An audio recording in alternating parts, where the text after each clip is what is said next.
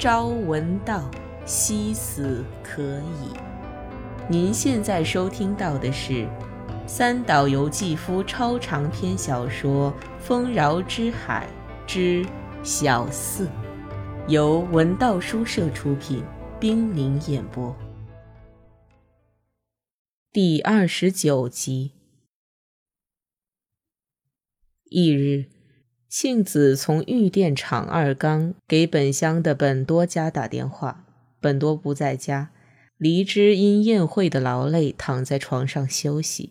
听说是庆子的电话，就起来去接。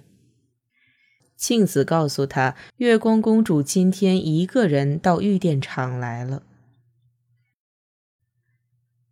我今天遛狗的时候，看见一位小姐在您家门前转悠。怎么看也不像日本人，就跟他搭话。他回答我是泰国人。再一问，他说是本多先生邀请的，可是那天有事没能来。今天以为大家还在这儿，就来了。他那满不在乎的口气真叫我吃惊。可是让他一个人就这么回去也于心不忍，便请他来我家喝茶，然后送他去车站。刚和他分了手，他说回东京后会向本多先生道歉的。还说他不爱打电话，一用日语打电话就头疼，真是个可爱的小姐，黑黑的头发，大大的眼睛。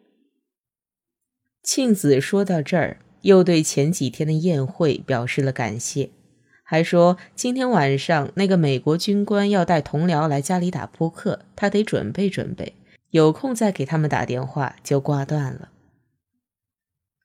本多回到家里。黎之便把电话的内容告诉了本多。本多神情迷离的听着，当然没有把昨天夜里梦见月光公主的事向妻子坦白。本多这把年纪的长处，就是能够无止境的等待下去。可是他还有应酬和工作要做，不能成天在家里等着月光公主突然来访。那只戒指本可以托妻子交给他。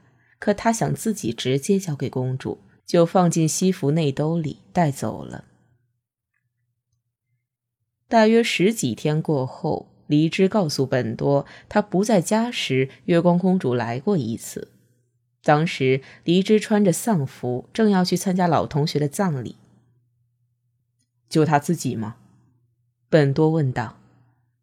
是啊，就他一个人。真是不凑巧啊。回头我跟他联系一下，请他来吃顿便饭。他会来吗？黎之忍着笑问。本多想，要是用电话联系，会给对方增加精神负担，不如随意定个日子，送他一张新桥剧场的戏票，由公主自己决定去还是不去。正巧剧院正上演木偶剧《初开帐》。本多打算请他看日场，看完后请他到刚刚归还日本人的帝国饭店吃晚餐。日场是加贺健山和枯川元回两出剧目，不过本多对月光公主不守时已经习以为常了，所以独自欣赏了长菊这一段。在枯川开演前的长时间幕间休息时。他走到院子里，天气很晴朗，许多观众都出来呼吸新鲜空气。本多这才惊奇地发现，来看戏的观众比过去衣着讲究多了，这可是几年前没法比的。虽说这变化可能是由于来看戏的艺妓比较多，但女人们的服饰华美而奢侈，已使人们忘记了废墟的惨景，尤其是战后。不分男女老少，都变得花哨起来。他不禁觉得，他们穿的比大正时代的帝国剧场观众的服装还要色彩丰富。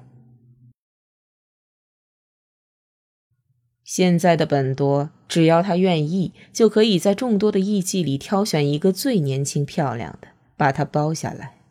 尽情享受艺伎娇嗔的要他买这买那的乐趣，那春色朦胧的妩媚，那日本偶人似的穿着威风的白色南部袜的狱卒，都为自己享用。但是后果会在不久显现。